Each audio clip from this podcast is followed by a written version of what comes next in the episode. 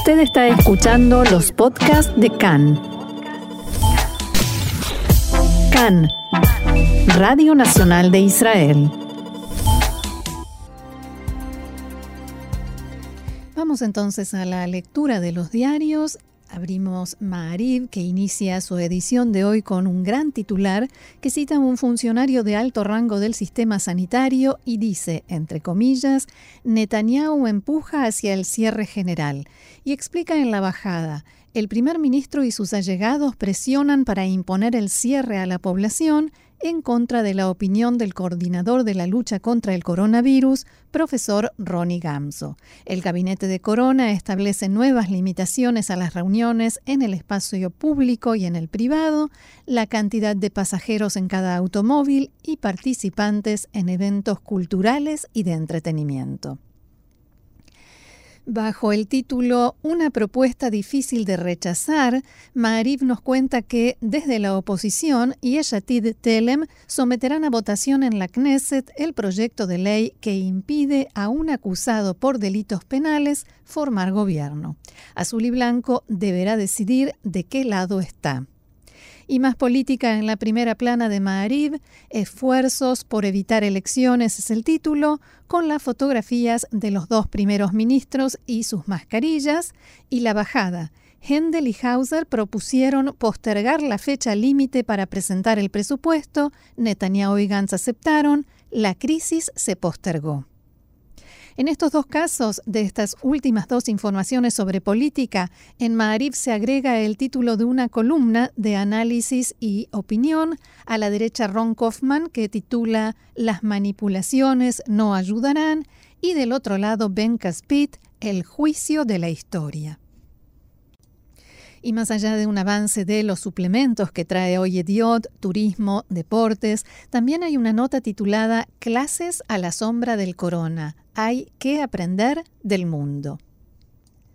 Pasemos a Israel Ayom, que en su primera plana trae un gran titular que dice Camino a un acuerdo, consenso sobre la ley para postergar el presupuesto y una cita de un funcionario de alto rango del Likud, hacemos todo para impedir las elecciones.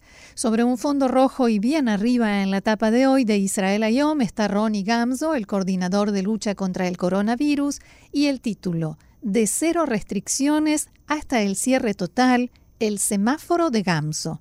Los lugares blancos, explica, funcionarán en forma normal. En las ciudades rojas no habrá clases ni transporte público. Se da a conocer el programa que presentará el coordinador de la lucha contra el coronavirus. Israel Ayom también ofrece en tapa avances de sus columnas de opinión. La primera se titula Elecciones, una apuesta enorme en condiciones de incertidumbre y la firma Giora Goldberg, Amnon Lord y su artículo de hoy, No tener miedo, la llave está en las manos de Händel y Hauser.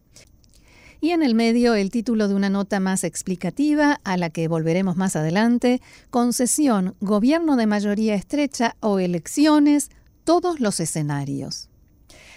Nos queda a Aretz, que también trae política en su primera plana de hoy, con el titular en el que cita el Likud y azul y blanco apoyaremos la propuesta de postergar la fecha de aprobación del presupuesto. Pero después pasa a otros temas. Los médicos decretaron conflicto laboral en protesta por el exceso y la sobrecarga de trabajo y un titular preocupante, drástico aumento en el número de personas sin techo. Muchos de los indigentes son personas de clase media afectadas por la crisis. Otros temas que trae hoy en tapa el diario Haaretz, Tzahal, el ejército israelí, decidió hacer la vista gorda y permitió a miles de palestinos cruzar la valla para ir al mar. La policía interrogará al asesino Yona Abrushmi bajo sospecha de instigación a la violencia y del lado derecho nos quedan los títulos de las columnas de opinión de Haaretz de hoy, el editorial del diario, también él se quemó se titula, dice que Netanyahu prometió gobierno de unidad sin trucos ni trampas, Gantz aprendió que no se le puede creer ni cooperar con él. Que no se acostumbren es el siguiente título de Noah Streicher y dice, quienes advierten sobre el peligro de darle a la gente subsidios por desempleo y que se acostumbren, nunca tuvieron que estar en la fila de la oficina de desempleo. Y por último, un artículo de Osnat, Nir con el título Sin frenos y la fotografía de la ministra Miri Regev, ministra de Transporte. En la bajada la autora sostiene, Miri Regev se ocupa principalmente de ayudar a los sindicatos y hace recorridos por los bastiones del Likud. Vuelvo a Aretz para compartir una nota triste sobre el drástico aumento de la cantidad de personas que se han quedado sin vivienda como consecuencia de la crisis económica de estos días. El artículo comienza con la historia de Itzhak Moyal, y que lamentablemente es una de tantas, ingeniero en informática, y que asegura que nunca le faltó nada. Vivía en Estados Unidos, pero hace poco más de medio año volvió a Tel Aviv para regresar a trabajar como entrenador deportivo, una actividad que no practicaba desde hacía varios años. Lo que sucedió con los gimnasios todos lo sabemos y Moyal no solo que no consiguió trabajo, se quedó también sin dinero para pagar el alquiler y por tanto sin vivienda, sin techo. Hoy en día vive de una pequeña pensión de asistencia social, duerme en un jardín con otros indigentes, entrena todas las mañanas en la playa y principalmente busca trabajo, cualquier trabajo. Según datos que Aretz recabó en el Ministerio de Bienestar Social, en enero contabilizaban allí 1.562 personas sin techo y en junio esa cifra trepó a 1.819. Y cita a la directora del área en ese ministerio, Maha Metar, que dice, estamos detectando un preocupante aumento en los últimos meses como consecuencia de la crisis. Y agrega, creemos que este es solo el principio y que en los próximos meses la situación será mucho peor. El artículo también habla de los jóvenes, parejas e incluso familias que deben dejar de alquilar o pagar los gastos de su vivienda propia y vuelven a casa de los padres, pero también advierte que la cifra 1.819 personas en la calle solo se refiere a aquellos que son conocidos y atendidos por el Ministerio de Bienestar Social. Hay muchos más. Miles dicen allí que todavía no entraron en la estadística.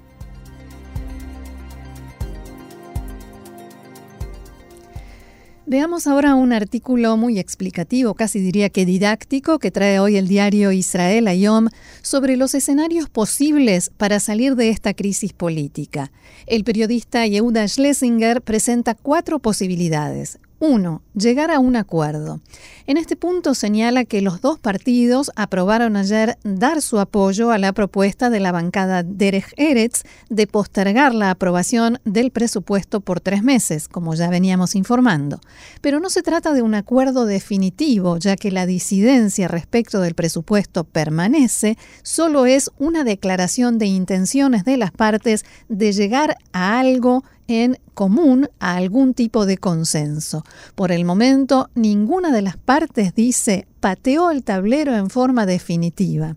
El Likud no sometió el presupuesto a votación, a pesar de la oposición de Azul y Blanco, como amenazaba que haría, y en Azul y Blanco no apoyan proyectos de ley contra Netanyahu, como por ejemplo la propuesta de conformar una comisión que investigue la causa de los submarinos. O sea, las partes dejan una puerta abierta al diálogo. Segunda opción, ir a elecciones. Si no se logra el acuerdo para postergar la fecha límite y no se aprueba el presupuesto antes del 24 de agosto, como sabemos, la Knesset se disuelve en forma automática e iremos a las cuartas elecciones en menos de dos años. Los próximos días, dice Yehuda Schlesinger en Israel Ayom de hoy, serán lo que aquí se conoce como juego de chicken, o sea, dos autos avanzando a gran velocidad uno frente al otro. Habrá que ver quién gira el volante o si eso termina en un choque frontal. Las dos partes siguen inamovibles en sus posturas, en el Likud exigen el presupuesto anual y en Cajol Laván demandan que se cumpla el acuerdo de coalición que establece el presupuesto presupuesto bianual. En entrevistas y declaraciones, los líderes del Likud y el propio Netanyahu aseguran que no están interesados en elecciones en este momento y que si en azul y blanco aceptan el presupuesto anual, no habrá elecciones. Pero en conversaciones cerradas, en el Likud dicen que Netanyahu está en lo que se denomina win-win situation, o sea, en cualquiera de los casos sale ganando. Si hay elecciones ahora, no tendría problemas para conseguir una mayoría de 61 mandatos de la derecha y partidos ortodoxos y formar gobierno. Además, si se anuncian las elecciones, aumentará la presión sobre los legisladores y no será difícil encontrar quien se pase de un partido a otro, o sea, al bloque del Likud. En ese caso, Netanyahu seguirá siendo primer ministro sin azul y blanco y sin tener que cumplir con la rotación en el cargo.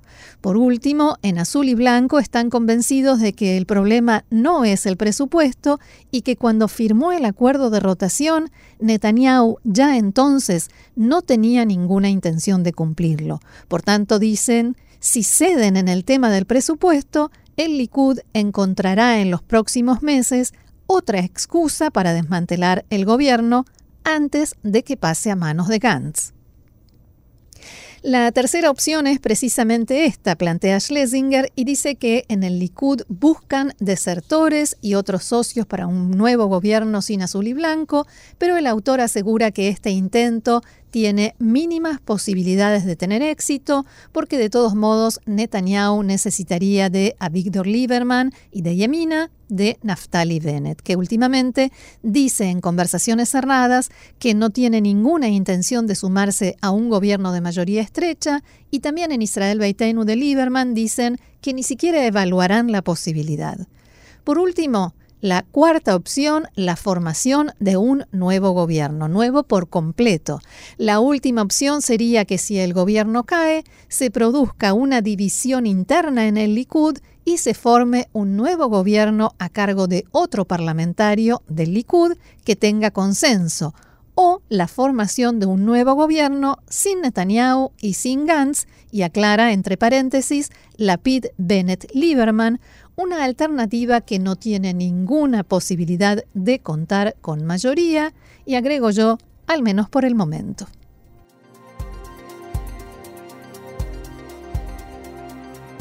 Abro nuevamente Yediota Jaronot para leer la columna de hoy del conocido periodista Ben Dror Yemini, El Líbano es aquí.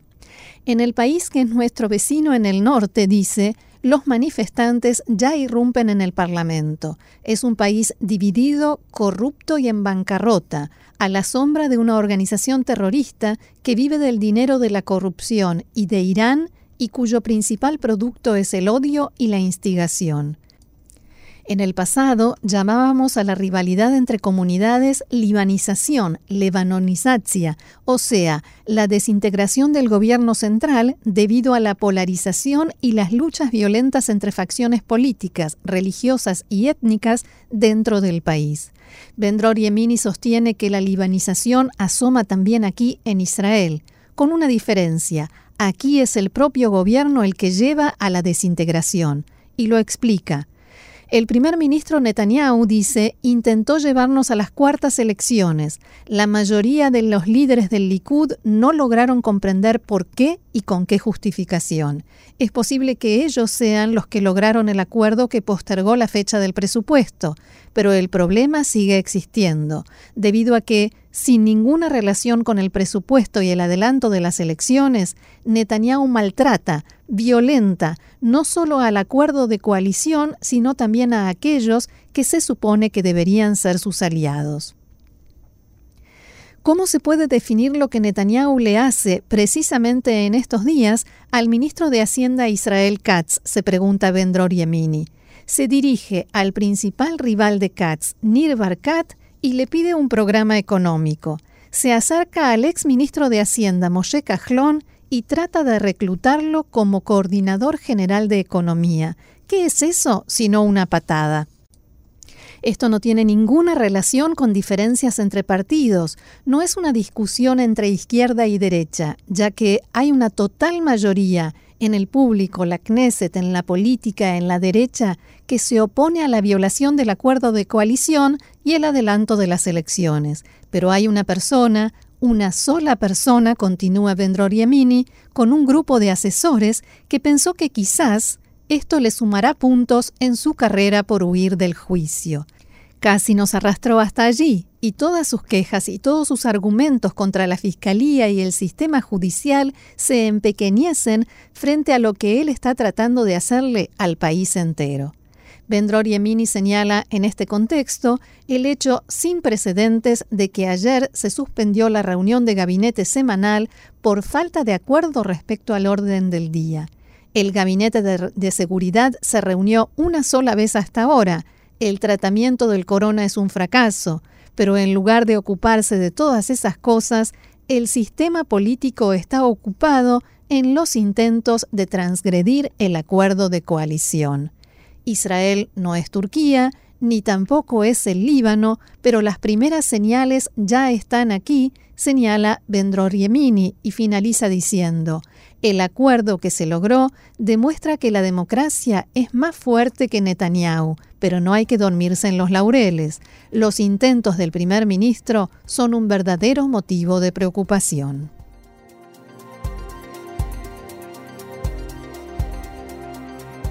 Y para terminar este breve recorrido de hoy por los diarios israelíes, vamos a una información más amable, más positiva, en la contratapa de Yediota Haronot y una iniciativa de la municipalidad de Givatayim que ha decidido nombrar sus calles en homenaje a mujeres que dejaron huella en Israel, en el arte, ciencia, la sociedad y otras disciplinas, como así también poner sus nombres en edificios públicos y parques es que la gran mayoría de las calles en Israel llevan nombres de hombres, muy importantes ellos, pero solo hombres, y a partir de ahora la calle, por ejemplo, la que lleva el teatro Givatayim, tendrá el nombre de la actriz Lia Koenig, apodada la primera dama del teatro israelí. Una plazoleta que se construirá en el centro de la ciudad llevará el nombre de la cantante la inolvidable Yafa Yarkoni, Premio Israel de la canción hebrea, que vivía con su familia en Givatayim y allí tenían el café Tzlil, Sonido, donde Yafa Yarkoni comenzó su carrera siendo muy, muy joven. También Susie Even, la fundadora de la Asociación de Lucha contra el Cáncer, será homenajeada en la ciudad y más, muchas otras mujeres. El intendente de Givatayim, Ron Kunik, dijo a Yediot, el espacio público fue dedicado durante años casi exclusivamente a homenajear a hombres y ya es tiempo de corregir esta injusticia histórica y dar espacio a personalidades femeninas centrales en la historia del país y de la ciudad.